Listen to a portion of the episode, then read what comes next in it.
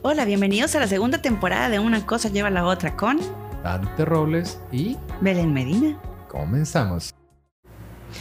Bienvenidos a su podcast favorito, temporada 2, episodio 8. ¿Cómo estás, Dante Robles? Muy contento porque ya estamos este, muy avanzados en, estos, en esta nueva temporada y pues bueno, nos toca un, un episodio un poquitín adelantado, pero pues por las fechas se nos tuvo que acomodar así, en el que hablaremos de cosas meachachi. Me achaché. Tengo miedo. Cosas del más allá y del más acá. Es correcto.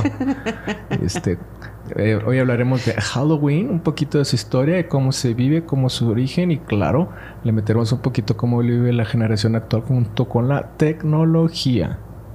Tenía que meter algo techi en las ondas de terror, pero es que es la, es la neta. Pues es que ahora los, los jóvenes de la generación Z se asustan con cosas muy distintas como quedarse sin señal o quedarse sin datos. ¿Les da miedo? Eso hasta a nosotros nos da miedo. ¿Para qué te haces? No hay internet. ¡Ah, ¡Auxilio! ¡Ayuda! ¡Ayuda! ¡Ayúdenme! Pues bueno, esto se encadena con el episodio anterior que estuvimos platicando sobre los villanos y antihéroes. Para mí estuvo súper interesante darme cuenta de que así como hay acciones buenas y malas y lo que llamamos el bien y el mal, eh, pues proviene de situaciones que se presentan en la vida y dependiendo de cómo las, las vas tomando, Es en lo que te conviertes, pues es ¿no? lo que te vas convirtiendo. Claro. Entonces, este, es de donde nacen los héroes, los antihéroes y, y mis favoritos, como les decía yo. En- lo insisto, Los villanos, y antihéroes, ¿no? Este, que se desquitan con todo mundo. Y pues bueno, ya que está próxima la fecha del día de Halloween, pues les vamos a dedicar un capítulo a estas historias. Del más allá. Y del más para acá. Ok, pues bueno, pues empezando con lo primero. Yo creo que todo el mundo debería de entender un poquito sobre... Digo, hay mucha disputa, ¿no? Sobre... Y el Halloween y que es una fiesta americana y que es una fiesta de dónde vino y que es este algo pagano y que es satánico y, y que matan a los gatos negros y cosas así medio, medio raras y creepy. Pero bueno, como aquí nuestra investigadora certificada, autorizada y la única del equipo directivo que somos dos, o sea, se Belén, se dio la tarea de hacer una ardua lista de investigaciones concretas, nos va a platicar y estaremos platicando y discutiendo sobre el capítulo sobre cómo es que sucedieron las cosas y vamos a desmitificar mitos, hechos y realidades. Mitos, hechos y realidades. Se me hace difícil decir mitos, hechos y realidades. Ah, es bien fácil, mitos, hechos y realidades. Es que hay que decirlo con su pausita bonita, ¿verdad? Claro, pero bueno, vámonos por el principio, Belén. A ver. Pregúntame aquí a la Yo maestra. aquí te voy a disparar, maestra. Maestra, no seas maestra tóxica. No, no sea no, esta vez no seré la maestra tóxica. No, no seas la maestra tóxica. Eres la maestra dedicada e investigadora. ¿De dónde proviene el Halloween, Belén? Pues mira, el Halloween proviene de muchas tradiciones mezcladas. Y, sí, y yo pensé muchas veces que venía, muchos pensarían que venía de Salem, de la quema de brujas. De la y Inquisición, de la esas Inquisición cosas, ¿no? y todo eso, pero no. ¿No es por ahí? Este es una mezcla de tradiciones paganas que viene siendo todo lo que no es cristiano. Aclarando, pagano no significa que sea malo, simplemente que es Sí. contrario a lo cristiano, para Sí, que lo quede claro. ¿no? Entonces, esta viene desde los países europeos y las tradiciones que fueron modificando los americanos. Y la Noche de Brujas se ha transformado durante el paso de la historia y siglos y siglos Y de siglos. historia. Entonces, miren, según la Universidad de Oxford, Ok.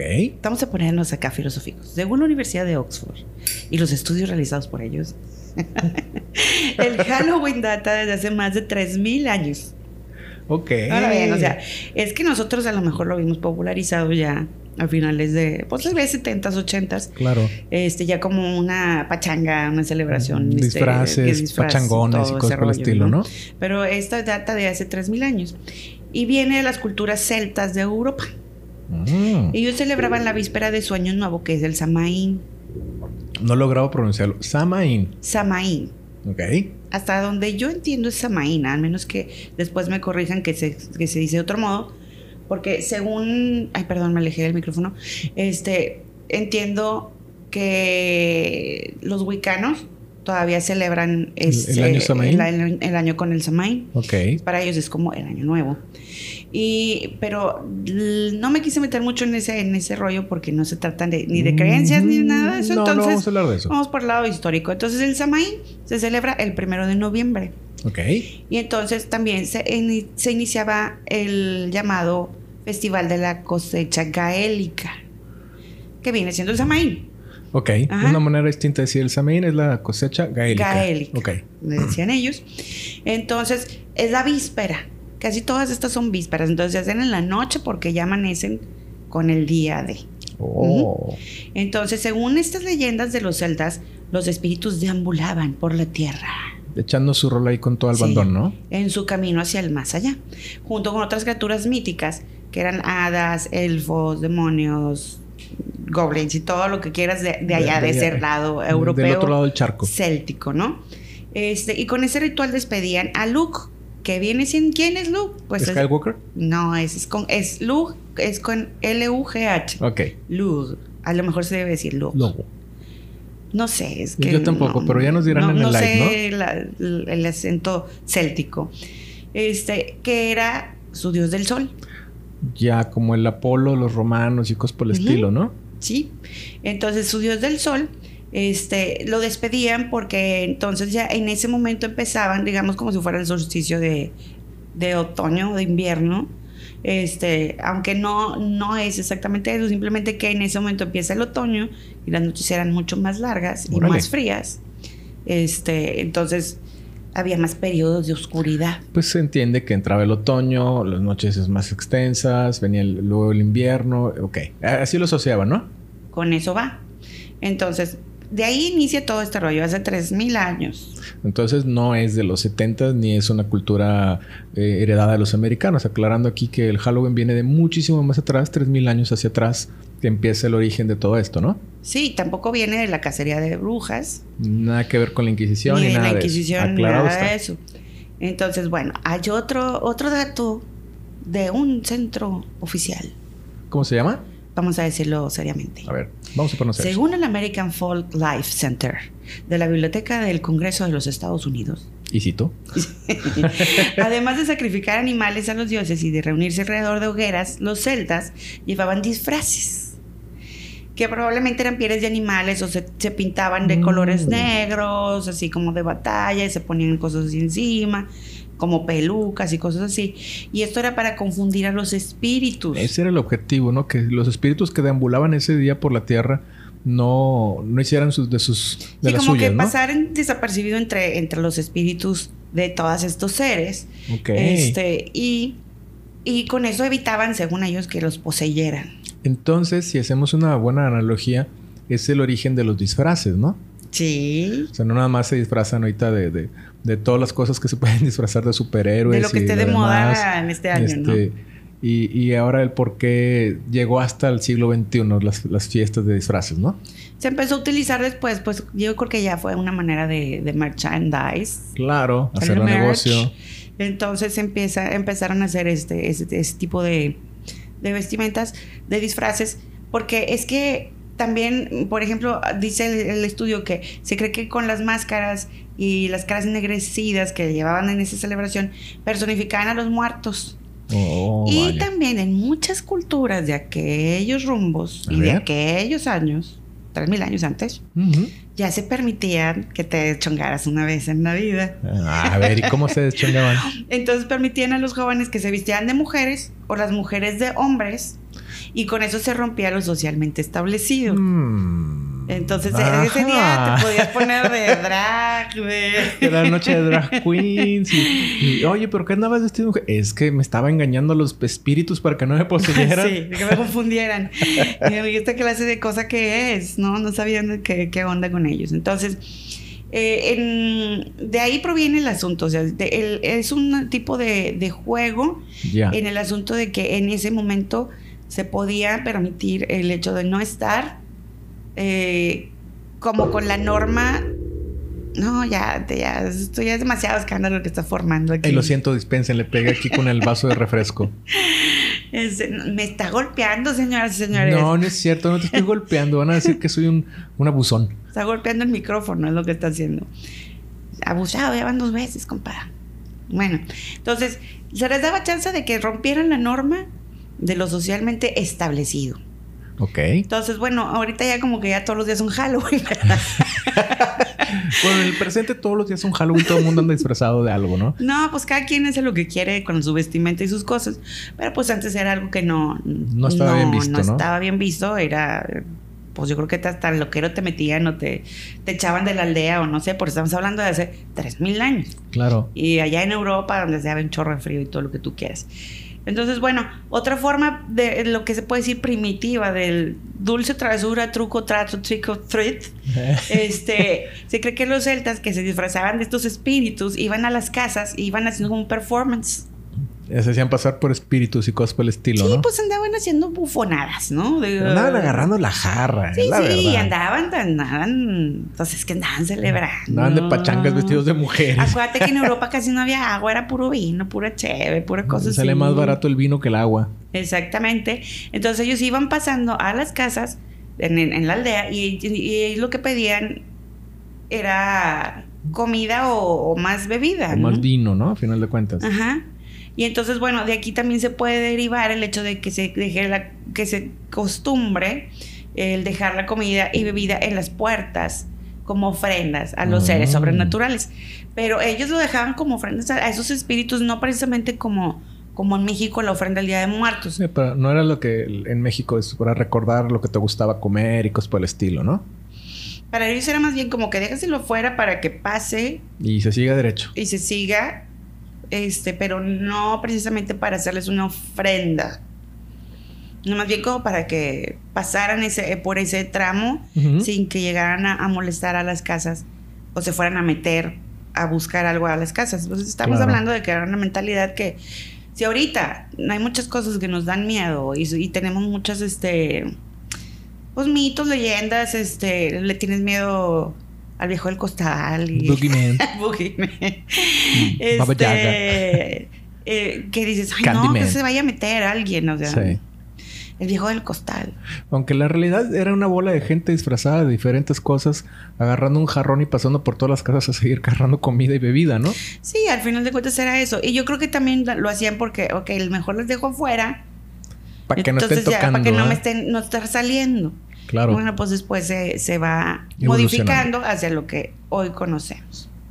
Y pues bueno, ¿cómo la ves? Oye, pues qué interesante el tema de tra- trato, eh, trato o truco, ¿no? Dulce truco. Dulce truco, Dulce truco. truco o trato, trick or treat. Eso mismo. Este, Este, de que eh, hoy muchos niños que todavía este, el día de, de 31 de octubre andan en las casas ahí tocando este dulce travesura, dulce travesura, este eh, nomás proviene de gritan ahí. Halloween. Sí, yo creo que ni idea tienen de lo que están diciendo, pero bueno, este, de ahí la tradición ¿no? de estar pidiendo algo porque pues, son el día que los espíritus, los demonios, las hadas, los goblins, este, los elfos andan echando su rol.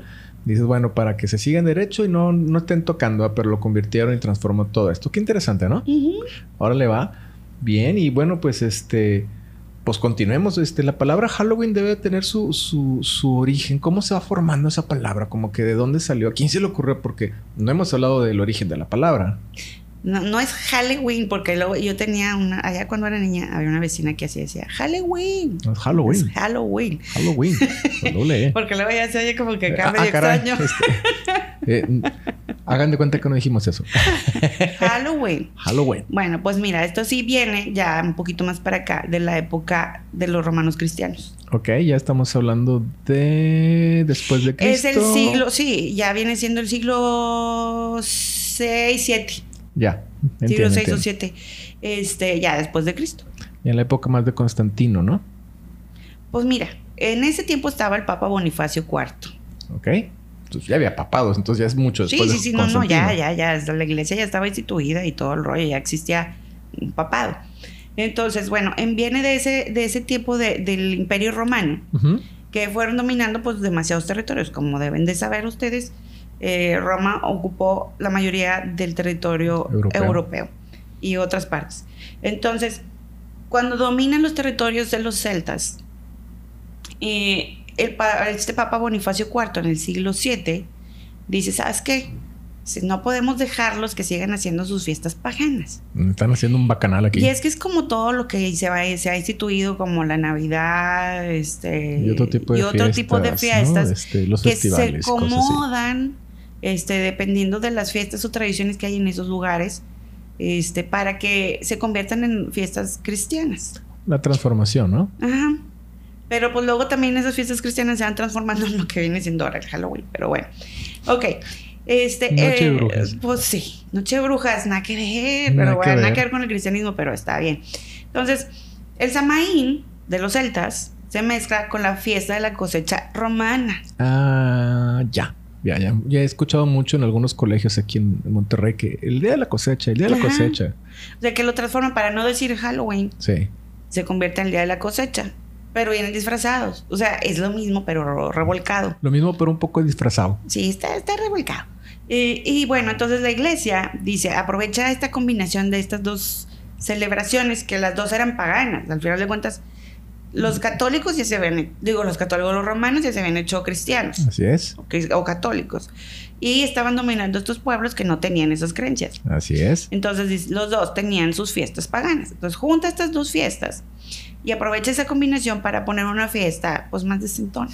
Conocida como Ese se le llamaba el Día de Todos los Santos. Marcado en el Pero calendario. Pero, pero, el pero. Día de Todos los Santos que nosotros celebramos no es el Día de Todos los Santos que dijo el Papa Bonifacio IV.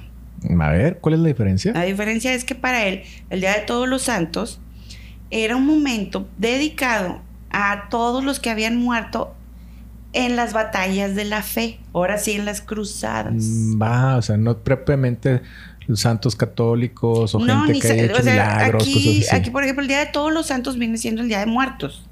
Ok, sí. Que, o sea, se junta con eso. Sí, sí, sí, el, el, el uno y el dos. el ¿no? 1 y el 2 de noviembre, exactamente.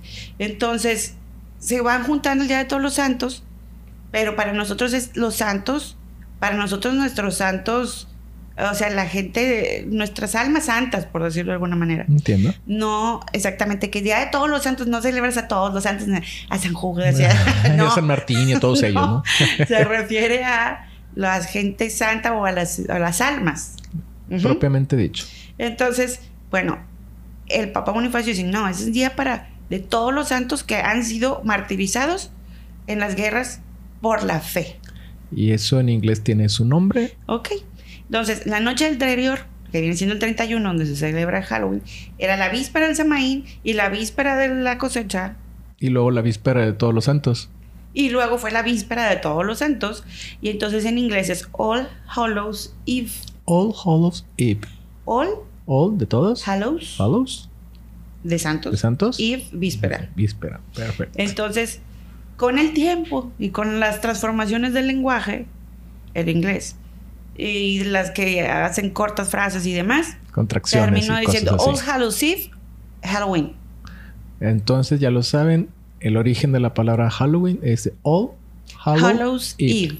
Entonces, y con el tiempo, todo el mundo, sobre todo los que hablan varios idiomas, saben que eh, con el tiempo, e incluso tanto en el español como en el inglés, va evolucionando, va transformándose, contracciones, modismos, palabras, y se- Acentos. acentos, y terminan eh, heredándose de una forma u otra el origen de las palabras y se transforman hasta quedar en lo que hoy conocemos como Halloween. Pero entonces realmente viene de una contracción de la, de la frase All Hallows Eve, la víspera de todos los santos. Así que ya lo saben, hoy Belén nos acaba de enseñar el origen de la palabra de Halloween estudiadamente y correctamente, para que tengan cotorreo en sus pláticas. Oye, es que luego muchas veces habían dicho que era Halloween, como que, hola bruja.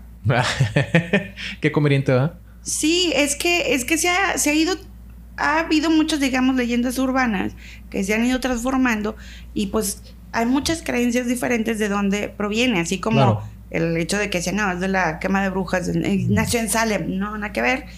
Este, como ven, es tradición europea traída de importación Europea. hacia el continente americano, en este caso Estados Unidos. Así que no, de- no, no, no le busquemos otro significado, no le queramos poner cosas este, satánicas, ni de brujas, ni de brujos, ni de este, hechiceros y cosas así. Este, es simplemente No, un origen podemos tal. decir que el origen es también medio mítico, porque eh, viene realmente de, de que los espíritus deambulaban por la tierra. por la tierra. Entonces, esa es la tradición original celta que se fue transformando hasta lo que ahorita vemos y, y conocemos, que sí también tiene que ver con los espíritus y que no te posean y que a lo mejor andan unos espíritus enojados o perdidos o lo que tú quieras y que se les permite andar aquí a los espíritus desde Vale. hace 3.000 años. Eso no, no ha cambiado en sí, digamos, la esencia o el centro, el core de, de la celebración. Claro. Eh, pero no es exactamente como mucha gente lo piensa. Va.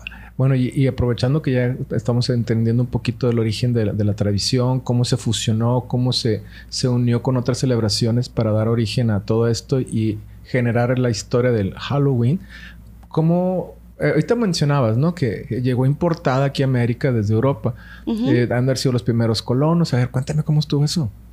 Fíjate que para Estados Unidos, eh, en 1840 hubo una gran migración. Sí. De, porque en, en Europa había muchas enfermedades y había una peste y no sé qué. Entonces, muchos lograron salir. Ya. Este, sobre todo irlandeses. Entonces, vinieron hacia acá hacia Estados Unidos. Y entonces ellos empezaron a hacer sus versiones de esas tradiciones que venían de Europa, pero pues con los elementos que tenían acá en, Estados Unidos. Claro. Entonces, por ejemplo, ellos, cuando llegaron estos inmigrantes de allá, fueron los que difundieron la costumbre de las lámparas tipo la calabaza tallada. ándale, creo que vamos a poner un tema interesante, ¿no? Porque mucha gente dice, oye, ¿por qué las calabazas en Halloween es un eh, artilugio satánico? Pero no, no lo es. Tiene su historia bien interesante. Y también viene de, allá, de, de las zonas europeas. O sea, esas se llaman Jack O'Lantern. Jack O'Lantern, ok. Porque bien están inspiradas en una leyenda que se llama Des Jack el Tacaño. Pero ese es de allá, del otro lado. Es de Europa. Del lado, de, del lado del otro lado del charco en Europa. Eh, saludos a, nuestros amigos que nos escuchan de aquel lado. la gente que nos escucha en España, en Rumania, no estoy seguro en qué continente esté, pero también los saludamos. Pues también está en Europa.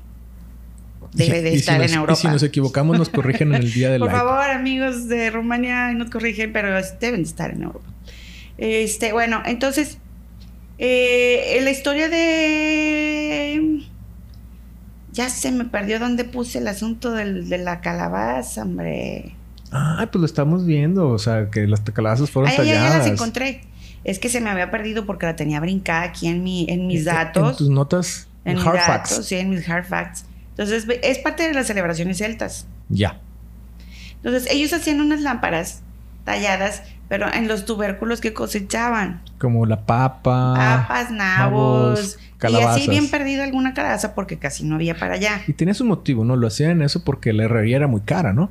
Sí, era, pues imagínate, te estás hablando de 3.000 años antes. De tener una lámpara de hierro era un lujo. Un mega lujo. Entonces ellos hacían las lámparas, este, pues ahuecando alguna cosa, o de cerámica, o de barro, otra, otro tipo de cosas. Les ponen ahí una velita, ¿no? Y tenían su velita, pero para que ir a la lámpara, pues eh, pues para, proteger. Sí, sí, sí, pero el asunto de que tuvieran una forma huecada y poner la vela adentro era para que no se les apagara vela y pudieran andar transitando con esa lámpara. Como las lámparas de ferrocarriles, como la lámpara del, eh, que usaba en Londres y cosas por el estilo, ¿no? Entonces, bueno, eso daba también el ambiente acá del Samaín. Ya. Este. Y, y también era parte de como que alumbrar a los espíritus que... dices, chu, chu, váyanse. Sí, y como que asustarlos, porque también se cree, según varios historiadores, de los que ya mencioné hace rato, este, que eh, se representaban para ellos, los celtas, las cabezas que traían como trofeos de las guerras y eran las las de los enemigos, ¿no? Sí, pues normalmente decapitaban a sus enemigos y llevaban las cabezas en bolsas y las tenían como objetos ahí de, de, de, trofeo, las ponían en estacas, la neta no, los traían en bolsas, los traían así de los pelos y así los traían, eran bien bárbaros. Pues sí, hace tres mil años era este mucha barbarie, claro. Entonces, bueno, de inicio viene eso, de que las lámparas se hacían y se les tallaban esas caras para espantar. Órale. Y de ahí también para hacer una referencia de que ah, son trofeos de, guerra, que también puede ser para espantar a los supuestos espíritus que deambulaban por la tierra esos días. Órale. Pero bueno, realmente el, nombre de Jack O'Lantern viene de la Gran Bretaña. Ok. Fíjate, en el siglo, ya esto es más para acá, en el siglo... ¿19 o 18? En el 17. Se les llamaba Jack a todos los desconocidos, así como el John Doe o el Juan Pérez. O el Jane Doe con el caso de las mujeres. Sí. El John pues Doe, el americano, o Juan Pérez. sí, el persona desconocida, nombre desconocido. Sin nombre o sí. Entonces, eh, cuando este, había, había en los campamentos, había un soldado que le tocaba en las noches, pues andar velando, ¿no? Los centinelas. Los centinelas. Entonces, ese traía una linterna. Pues sí, si no, ¿cómo va a andar centinela? Este, pero pues no era, no era como los de ahora, muchachos. Sí, sí, no. Era no. una linterna de las de mete la velita, este. Préndela que no se te vaya que no apagando, no se te caiga la cera. Ah, eso mero. Entonces traían esas linternas y como no se les veía la cara, porque estaban, pues vamos a decir, no había luz en ninguna parte, nada más a lo lejos se veía la lámpara. Bueno, gente en Gran Bretaña que siempre está en penumbras. Te- Sí, mucha, mucha neblina y todo eso, y más si estabas en, en el campo y cosas por el estilo.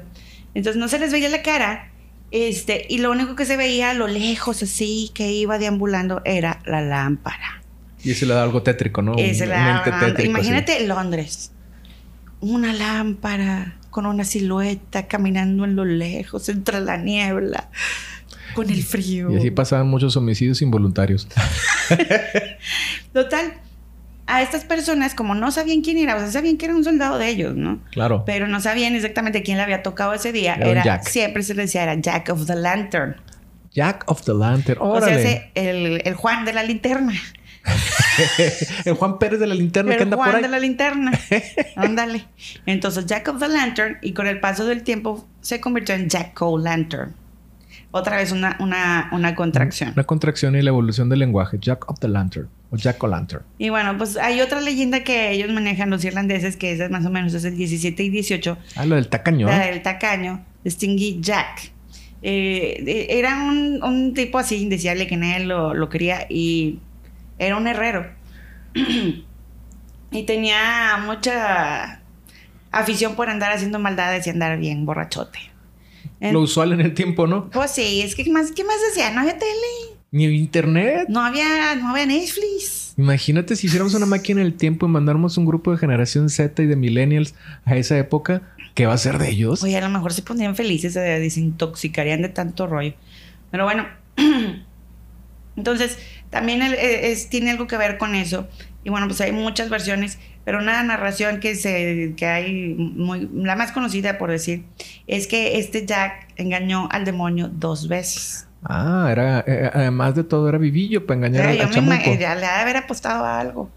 No he encontrado la manera de cómo lo engañó. Ok. Pero engañó al demonio dos veces. Esa es la, La leyenda, ¿no? la leyenda. Este. Y entonces cuando se muere el Jack, el tacaño, le dijeron, no, sabes qué, tú ya estás muy.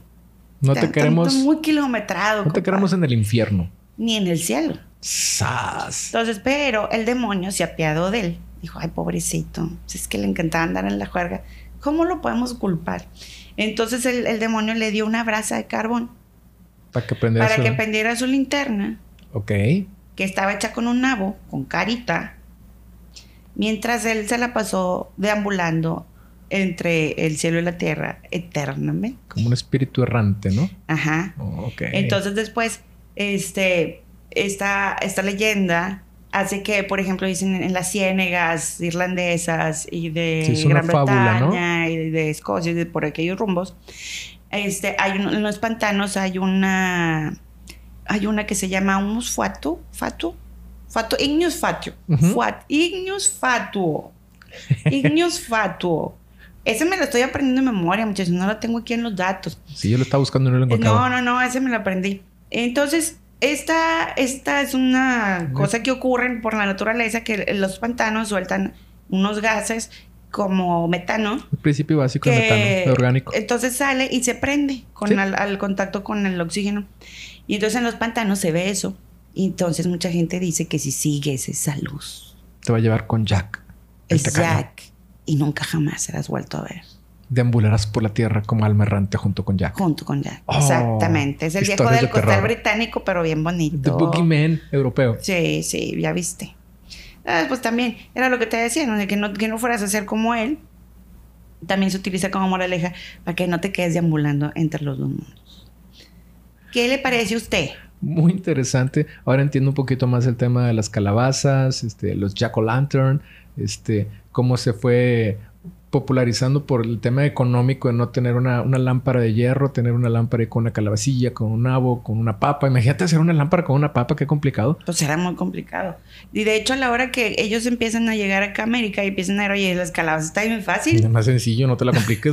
una papa es una chinga. Al final, por eso se. Ándale. Al final, por eso, este. El, fue lo que se popularizó y ya se hizo un estándar de que sean las calabazas. Porque, pues al final de cuentas, le sacas el relleno y te queda la carcasa y pues ya puedes hacer muchas cosas con ella. Entonces, tanto que le saques el relleno y comes todo lo que, lo ¿Haces un pastel de calabaza? Pues se pueden hacer muchas cosas deliciosas con la calabaza. Este, pero pues te queda el asunto de, de la del tallado. Y también en Estados Unidos ya se convirtió en una cosa como que un patrimonio el hecho de hacer eso porque dice que es una manera de unir a las familias porque este hacen estas pues se ponen, dibujan y unen. Pues integración, convivencia. Y también el hecho de salir a conocer y estar con los vecinos y la gente del barrio, la gente del pueblo, este, pues se hace, pues se hace una comunidad. La competencia, quién tiene la calabaza más grandota, quién cosechó más padre, quién la adornó y todo ese tema, ¿no? Ya, por ejemplo, ahorita aquí en Monterrey hay dos o tres eventos de calabazas. Que el Pumpkin Patch y que hay otro. Es decir, creo que el Pumpkin Patch está en San Pedro, ¿no? En allá para la carretera ah, nacional. Y hay otro que está en San Pedro, pero no estoy segura cómo se llama. Y más o menos es en la misma asunto, ¿no? Son calabazas, es el ambiente, todo el rollo. Entonces, sí, te dan mucho por, te dan muchas ganas de ir porque parte del ambiente, el clima de la temporada ya se antoja, entonces es parte del show. Pero bueno, este, otra cosa que popularizó mucho las calabazas es ya, o poquito todavía, más para acá. Más para el presente. 1858. Ah, ya sé de quién vas a hablar. Eh, a ver, ¿de quién? Del jinete sin cabeza. El jinete sin cabeza, exactamente. Sleepy Hollow. Este, es una, es una historia de Washington Irving este escritor. Y él narra la historia de Sleepy Hollow o el jinete sin cabeza. Este, el asunto es que en algún punto de toda la... El, asunto es que el jinete no tenía cabeza, punto. No era que tuviera cabeza de calabaza. No la tiene, o sea, simplemente no, la tiene. Trae un jack o lantern, ¿no? Trae el jack o lantern.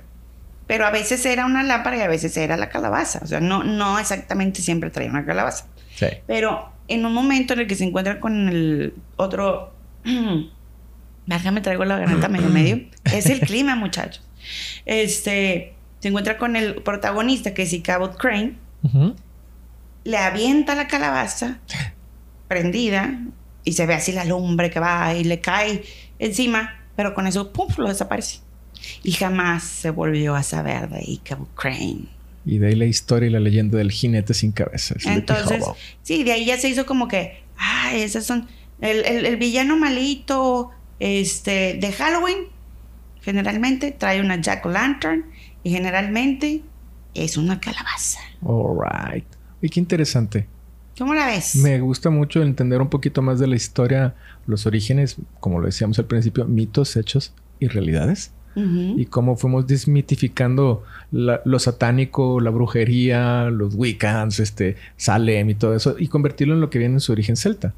Sí, pero acuérdate que los huicanos todavía es otra onda. Sí, eso lo platicaremos tal vez en otro episodio porque no estamos ahorita ampliamente documentados. Es que esos son unas creencias, o sea, son, ¿cómo decir? Cristianos católicos. No, no, no, no, no estamos en ese rollo. No, no, no, no. El asunto, el asunto aquí es que no es tanto una cosa del diablo, sino más bien es de espíritus que se ha ido alimentando con estas historias pues, ancestrales que van, van dando paso a las nuevas leyendas urbanas. Dilo, dilo, por favor, dilo, dilo, dilo, dilo. Pero dilo así, fuerte. Lo digo fuerte. Es que mejor con tu voz, tu voz poderosa. Todo lo que tiene nombre existe. Ay, mamacita. Ay, algunas de terror no mueren nunca. Algunas historias de terror no mueren nunca. Ay, Dios, aunque haya poco fundamento tras este. ¿Qué es esto, amor? ¿De qué? ¿De qué estamos hablando? ¿Las historias? ¿Las leyendas urbanas? Las leyendas urbanas. ¿Los gatos negros? ¿Y vamos a platicar ah, de, las sectas satánicas. No, ya dijimos que no eran sectas satánicas. No, no. Es que ya me, Ya ves, me voy, me regreso, me voy, me regreso. Porque una cosa... Nos lleva a la otra. Ya lo sabemos. bueno, en fin. No es cierto. El hecho de que anden con las sectas satánicas matando gatos negros, este, no es cierto. Es un mito. Según las estadísticas, este, y cito. no, no es cita. Según las estadísticas, te dice que sí han ocurrido algunas ocasiones el asunto de que se muera algún gato por algún acto simbólico, Ritual, ritual. cosas así, ¿no? Este, pero que son actos aislados y pues lamentablemente, muchachos, se- dicen que son de Afortunadamente para los gatos. Afortunadamente para los gatos, normalmente son adolescentes perturbados, dice la, la estadística. O sea, como que, que se chisquearon. O la de, ¿cuál era la otra leyenda urbana? La de, ah, sí, no, no pidan Halloween porque están envenenados y tienen cristales adentro los dulces. Ah, sí, que él tiene navajas y, Y, que y se van a tienen- morir, te van a cortar el estómago. Bueno, eso, También es mentira. Dicen que hasta ahorita no ha habido ningún, antecedente. caso de que haya pasado algo así, a menos en los Estados Unidos donde están esos estudios. Así es. Este, no, ha- no ha habido ningún caso. Si acaso habrá algún detalle porque se indigesten de tanto dulce que se tragan. Como Pero- diabético y cosas por el estilo. Sí, ¿eh? cosas así. O que algo esté echado a perder. Pero no por el hecho de que les hagan algo por hacerles daño. También eso está descartado. Entonces, no gatos, no ritos satánicos, no dulces, ni frutas envenenadas. Ni con cuchillas adentro. ¿Cómo ves mis historias del más allá? Pues bien interesantes, pero vamos a platicar un poquito de las historias del más acá. Ándale. Órale. Ya te tocan las historias del más acá, porque esa es historia. Claro, pero ahora vamos a hablar un poquito del presente y del futuro. Sí. como nos encanta. Fíjate que en el estudio que estuve haciendo y algo que quería dejar muy en claro, estas pláticas es cómo veo ahora las generaciones actuales y me enfoco mucho en la generación millennial y la generación Z porque son las que ahorita relativamente son nuestros jóvenes y nuestros jóvenes adultos, por llamarlo de una manera más específica, aunque unos millennials ya están más más ah, ya más, están más llegando más al chaborruqueo que al, que al joven. Este, pero ¿qué es lo que le da temor a los jóvenes? ¿Qué es lo que los inquieta? Bueno, pues después de, de aventarme mi análisis y mi investigación, me encontré con un par de cosas bastante interesantes, Belén. Fíjate que hay un tema que, que me llamó mucho la atención y esto es, vamos a hablar de creepypastas. No se dice creepypastas o creepy. Yo realmente, en todos lados que estuve consultando le dicen creepy, pero este, Creepypastas. creepypastas. ¿Por qué creepy, creepy, Creepypastas. creepypastas? Creepy, creepypastas. Creepypastas. Fíjate que en el estudio que estuve haciendo así profundamente en, en Wikipedia. no. Qué profundidad esto. No, estuve viendo varias fuentes para no tener una sola referencia. Eh, este es un- una forma en la que se le denomina a historias que nacen en foros en Internet. Son historias que se crean colaborativas en muchas ocasiones, normalmente en foros como 4chan o Reddit, que es donde comúnmente la gente es muy activa en esas comunidades. La verdad son comunidades gigantescas y se hacen subforos y subhilos de todo Son muy esto. colaborativas, Pero ¿no? bastante. O sea, sí se hace comunidad. Empezaban siendo una historia como de fanfiction, y luego la empezaron a hacer como historias de terror. Y luego las empezaron a hacer este. No faltaba el que, bueno, este, estamos hablando de un hombre muy largado con un traje negro que no tiene cara, pero es pálido, pálido. Y empezaban a los diseñadores a, a representar la historia y hacían un boceto. y luego, este, a los que les sabían el audio empezaban a poner ahí los pasos. Este, lo hacían. Realmente se convirtió en una comunidad que pasó del fanfiction a generar una historia por completamente nueva. Pues las creepypastas tienen el común denominador de no distinguir si es una historia o si es real. O sea, se pierde. De tanto que se va alimentando esa cosa, se pierde. Ya no encuentras el, el, digamos, el límite entre la realidad y la ficción. Es, ese es el concepto de la creepypasta. A final de cuentas es, oye, ¿y si es cierto? O, o todo empezó en el foro. No, no, y nunca va a faltar el, el novedoso. No, sí es cierto. O sea, sí, yo, yo, yo lo vi. O sea, andaba en el bosque y lo invoqué y apareció este mono.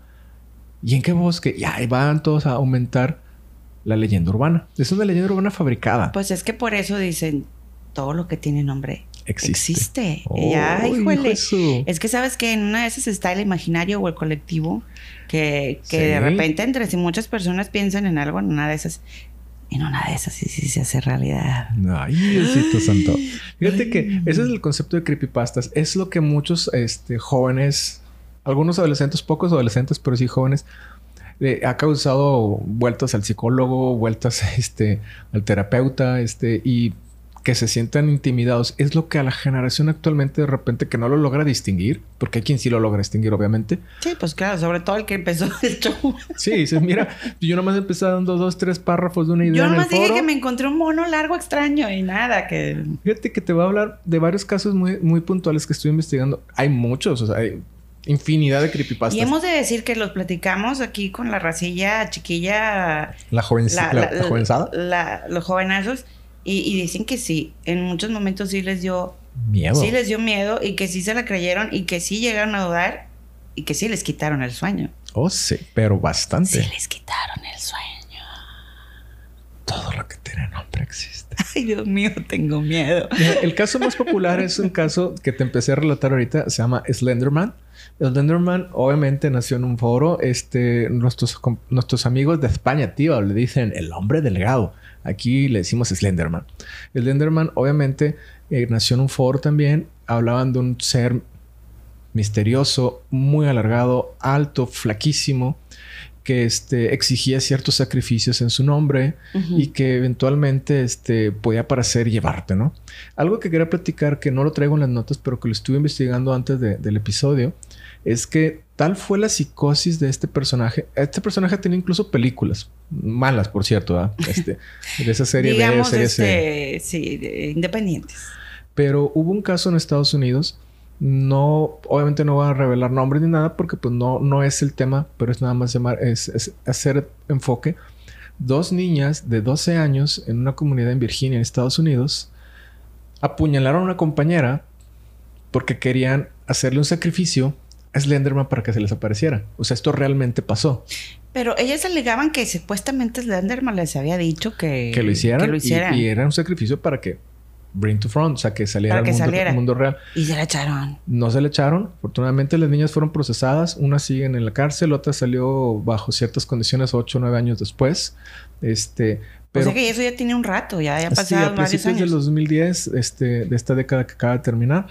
Eh, lo curioso es cómo una creepypasta convirtió el tema en psicosis colectiva a decir, oye, pero es que es una historia de, de un foro, o sea, no, no te la creas a llevar a ser un asunto de un intento de homicidio, porque bueno, afortunadamente la, la, la, niña no murió, pero tenían 12 años las criaturas. O sea, como la creepypasta. Y, y realmente ellas decían que, o sea, el... estaban convencidas, de, que. De, que, de que Slenderman se los había dicho. Bueno, Ven, se, se, perturba, muchacho. Y calma, calma, o sea, es una historia, o sea, también no se lo tomen tan a pecho, o sea, simplemente. Por ejemplo, hay otra historia que está bien simpática que se llama el usuario 666, username 6666. Ay, sí, que dicen, nunca te vayas a buscar hashtag este 666, usuario 666. Todo esto empezó con un, un, usuario japonés, este, un artista experimental que yo creo que inventó su historia de creepypasta y hizo un video y lo subió a YouTube usando el username y este sí voy a tener que voltearlo porque se llama Nana825763. Es el username de YouTube. Nana825763. ¿Qué hacía okay. este usuario? Este, supuestamente grabó un video donde se metía a YouTube y buscaba youtube.com diagonal C diagonal 6666 este, y marcaba error. 404 no aparece, no aparece porque si lo refrescabas muchas veces, Ajá. te aparecía de repente el canal 6666 y te aparecían videos sangrientos y este, de desastres y sanguinarios. Pero era un, un artista experimental. Uh -huh. Grabó su video y lo, lo, convirtió en una creepypasta porque es...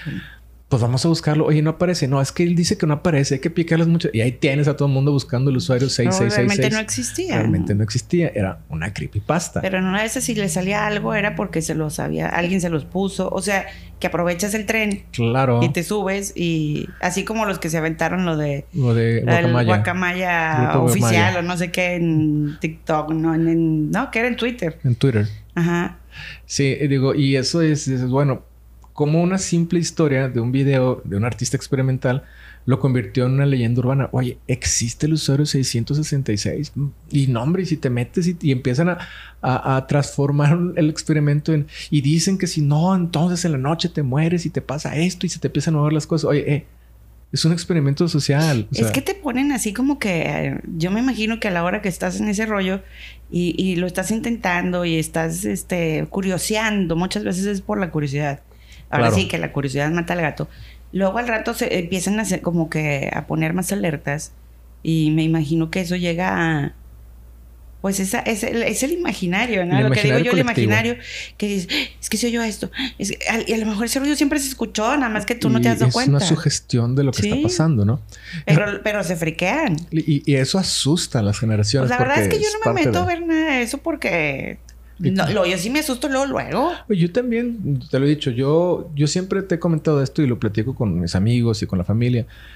No alimentes tu mente de cosas que no te gusten. O sea, si no, No. te gusta el terror, el miedo y el espanto y, Pero y es que eso es, es una no sensación, es una sensación, yo tengo amigas que me han dicho, es que es una sensación así de, esa como adrenalina del susto. Pues qué que, gusto. que, que, que- que te deja un exper- un- así como que una sensación eh, al final como, como placentera, no sé, algo como un- algo extremo, ¿no? O sea, masoquistas. sí, yo creo que son masoquistas. Este, la verdad no son masoquistas, pero puede ser, es posible que mucha gente lo vea por el, o lo busque por el hecho de sentir esa, Esa sensación, esa ¿no? sensación de adrenalina, este, y luego tal vez estar procesando esa, esa información. Claro. Y, y como que no, no pasa nada, soy fuerte. No sé, Sí, como hacer que una prueba. Pues reafirmándote de que no, yo puedo con todo, supero yo los no. miedos. No, pues que- o sea, no alimentes tu mente de lo que no te gusta. O sea, yo tengo unos amigos que les gusta ver películas gore, películas así súper sangrientas. La verdad es que no, bueno, en lo personal no es mi gusto. Oye, uno de los datos que se me pasó aquí ahorita que, que sacaste la, la mención de las películas, que las películas de terror iniciaron en Halloween, precisamente por la película Halloween Ah, ya. de John Carpenter, que fue, él, y salió en el 79. O sea, todo es culpa de John Carpenter. El, por él hay Halloween ahorita. Y de ahí se empezó a hacer popular, porque ya fue como que, ah, la noche de Halloween como la película. Las películas como lo llaman de slashers. Y luego, sí, y luego empezó a salir este los cuentos de la cripta, la dimensión desconocida, bueno, más, esos son como de los setentas, pero ya con esa película empezó, entonces ya se hizo como un trend de que, Se popularizó, de ¿no? que vayan saliendo eh, películas en la temporada de Halloween, pues obviamente enfocadas al terror. Eh, voy a, a- a seguir avanzando. Vamos a hablar de este. Este da mucha risa y, y- y se llama el Ayuwoki. Ayuwoki. Ayuwoki. Para los que no sepan, el Ayuwoki es de, es Are You Okay? Annie, Are You Annie, Okay? Are you okay? Es la canción de, De Smooth- Michael Jackson, de Smooth, Smooth Criminal, Criminal. que decía, Annie, are you okay? Pero como la raza no, no, no se la sabe o lo hicieron de broma, no lo sé. Como es muy rápido, es, are you okay? Es el are you okay? Es el Ayuwoki. Con esta, esta creepypasta de origen español, básicamente empezó a regresar así en el 2019 muy fuerte. Recuerdo haber visto muchos memes por todos lados de eso, porque fue un video más antiguo del 2009 en el que sacaron un animatrónico de Michael Jackson, horrendo por cierto, horrendo, o sea, como que no, no les quedó exactamente muy bien que digamos, o a lo mejor les quedó muy parecido, este, quién sabe, ¿no? Este, Es que a lo mejor él lo conoció en persona, ya quién sabe cómo haya y- sido en y- persona. Y Michael empezó con Jackson. que no veas el video de la Yuwoki porque se te va a aparecer.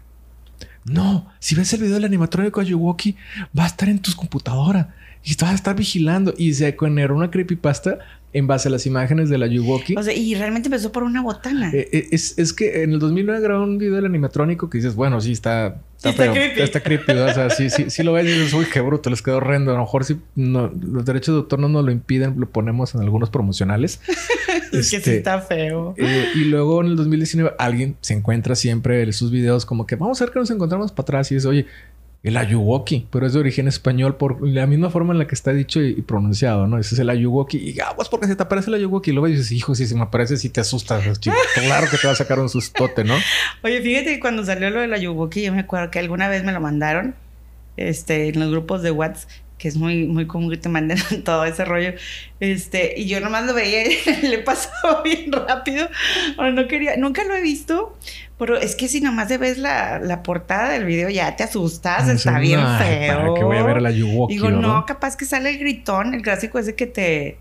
que estás viendo algo y luego te, te, te brinca un, un- No la gritona, que es diferente. Claro. Este, el, el- el que te asusta así con, con un grito de, de- de terror, precisamente, ¿no? Yo no, no lo quiero ver, me va a asustar. Pero bueno, esa es en general la historia del Ayuwoki. Del y la verdad es que no, no. Entonces, pues, lo vamos a poner si no nos hace un, strike alguna de las plataformas por andar usando material, pero bueno, pues si está en YouTube ya es público, a final de cuentas.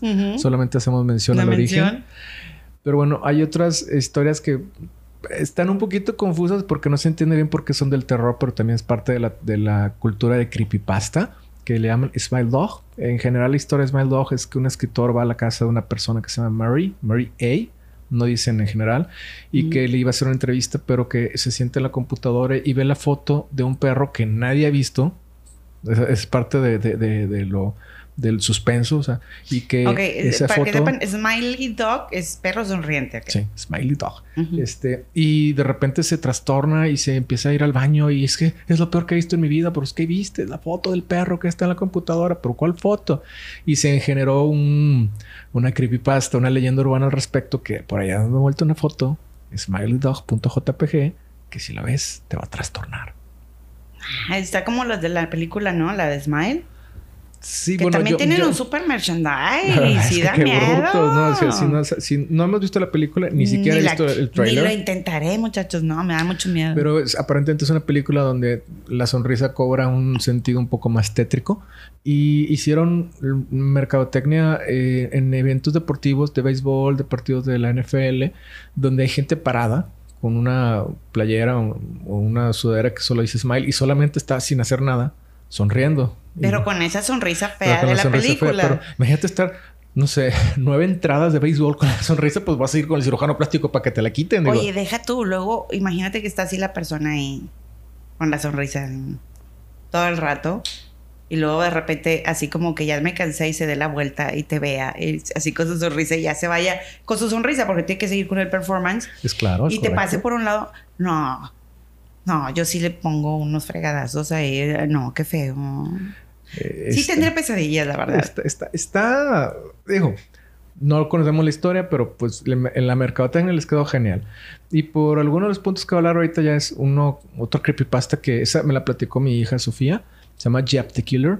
En general también nace de un foro. No logré encontrar si fue Reddit o 4chan. Estoy casi seguro que el 90% de todas estas cosas vienen de Reddit porque es uno de los foros más antiguos de Internet. Que habla de Jeffrey Allen Woods, un chico de 15 años que eh, sufrió un accidente, lo quemaron con ácido, este, pensando que había ahí un tema este, creepy. Su hermano era un asesino serial, pero luego este Jeff, the killer, como le dicen ahora en la creepypasta, al final de cuentas se convierte en un asesino con unas navajas muy, muy este, afiladas y anda matando por todos lados, ¿no? Mata a sus padres y hace un montón de caos y, desórdenes. Pero... Ese sí es como que el, personaje de terror este, villano. Sí, y al final de cuentas es una creepypasta. ¿Y qué sucede? Que no logran distinguir si Jeff the Killer existe o no existe, si fue una historia real, que es como empezamos con la historia de, de Slenderman, que dices, oye, ¿realmente existió? Ten cuidado porque Jeff Killer anda en la calle y te va a matar y está desfigurado con ácido y se ve todo blanco y trae unas navajas grandes, unos cuchillotes grandes. Y es uno de los puntos en los que cierro la parte esta de creepypastas. Los mencioné lo que creo son más relevantes, pero no termino ahí todavía. Ahora vamos a ver cómo la cultura, por ejemplo, estabas hablando ahorita que los slashers o Halloween. ¿Qué son este, los slashers? Slasher es la denominación que se le da a las películas donde tienes un villano misterioso, sobrenatural detrás de ti atacando.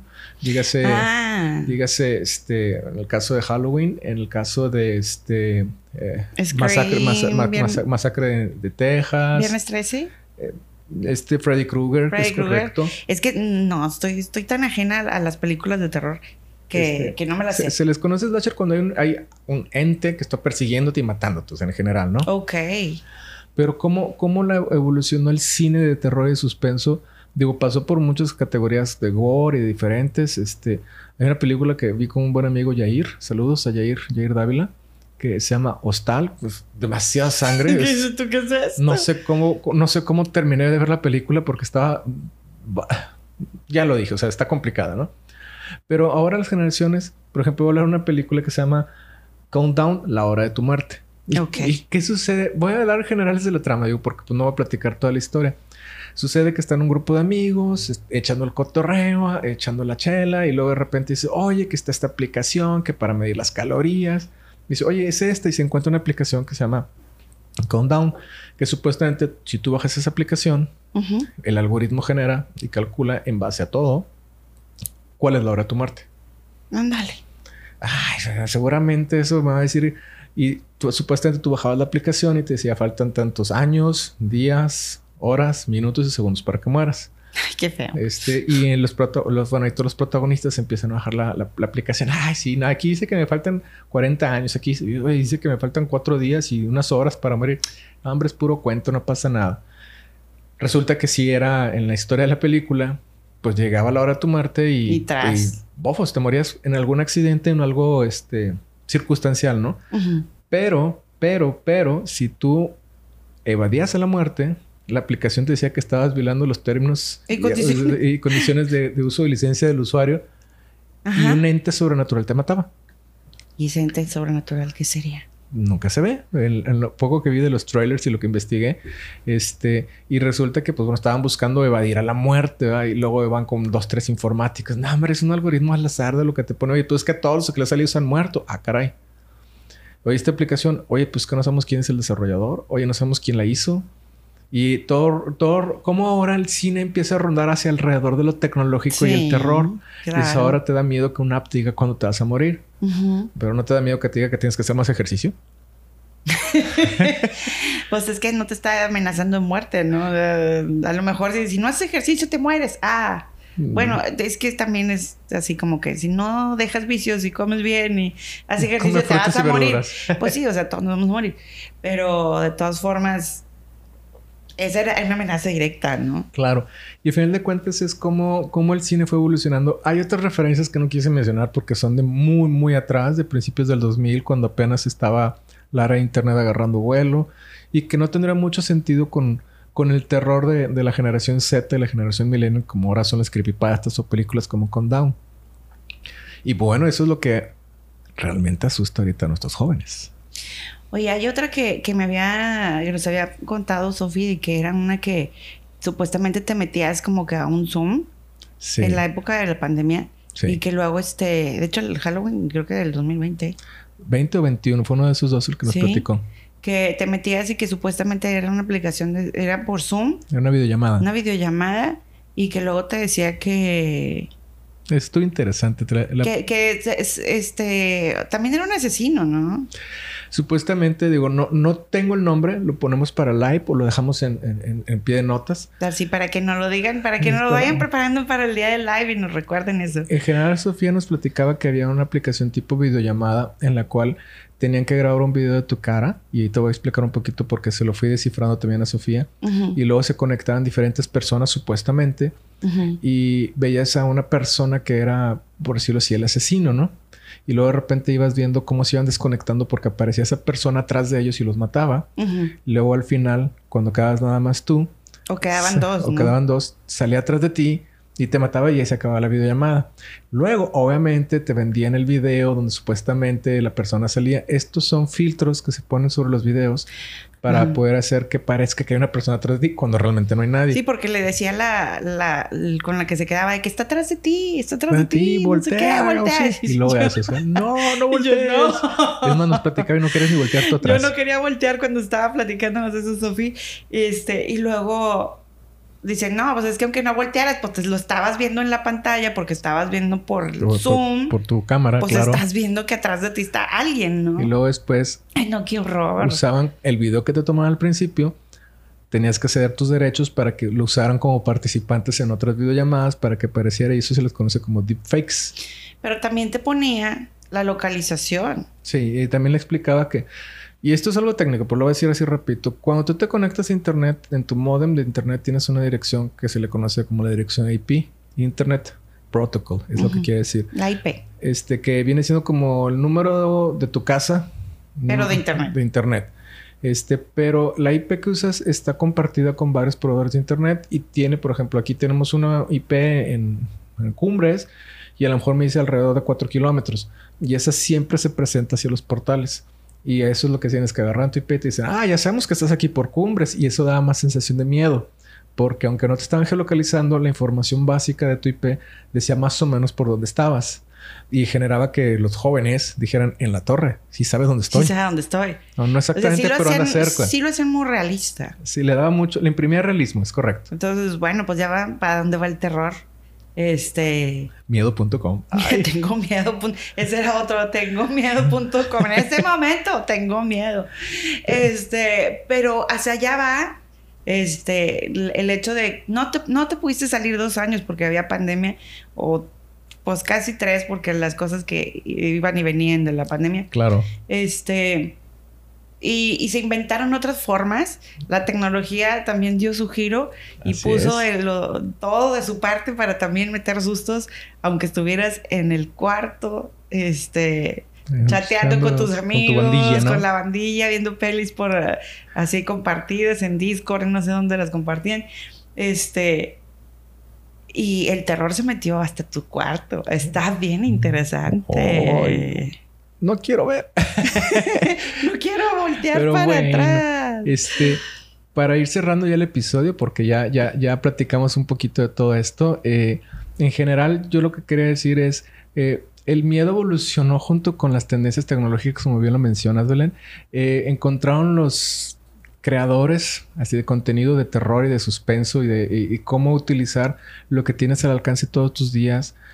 Este, los temores que pueden ser que no habíamos imaginado que pudiera dar miedo que una videollamada estuviera maldita, que encontraran tu ubicación por la IP. O sea, todas esas cosas fueron evolucionando o aplicaciones que te dicen cuándo te van a morir, las creepypastas que se generan en los foros como 4chan o Reddit.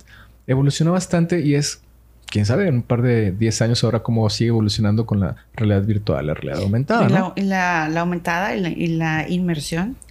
La realidad virtual es inmersiva Inmersiva, específicamente. sí. Pero bueno, ¿y cuál es tu conclusión, Belén? Pues bueno, pues la conclusión es que a todos nos da mucho miedo. Mucho miedo. Tengo miedo. Tengo miedo. Las historias de terror de Halloween de, de que te vengan y te den y te maten esto. No. Pero, ¿sabes qué? Los mexicanos somos bien fregones. Claro que lo somos. ¿Por ¿Sabes qué? por qué? Porque no le tenemos miedo ni a la muerte. No, nosotros no le tenemos miedo a la muerte, al contrario. La honramos. No honramos.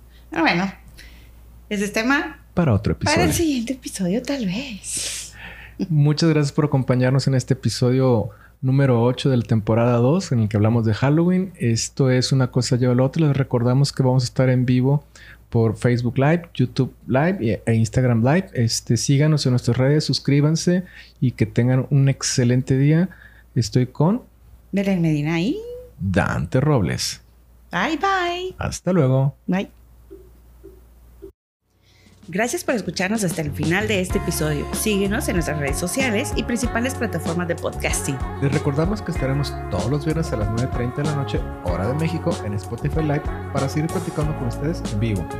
Los esperamos. Hasta luego. Bye.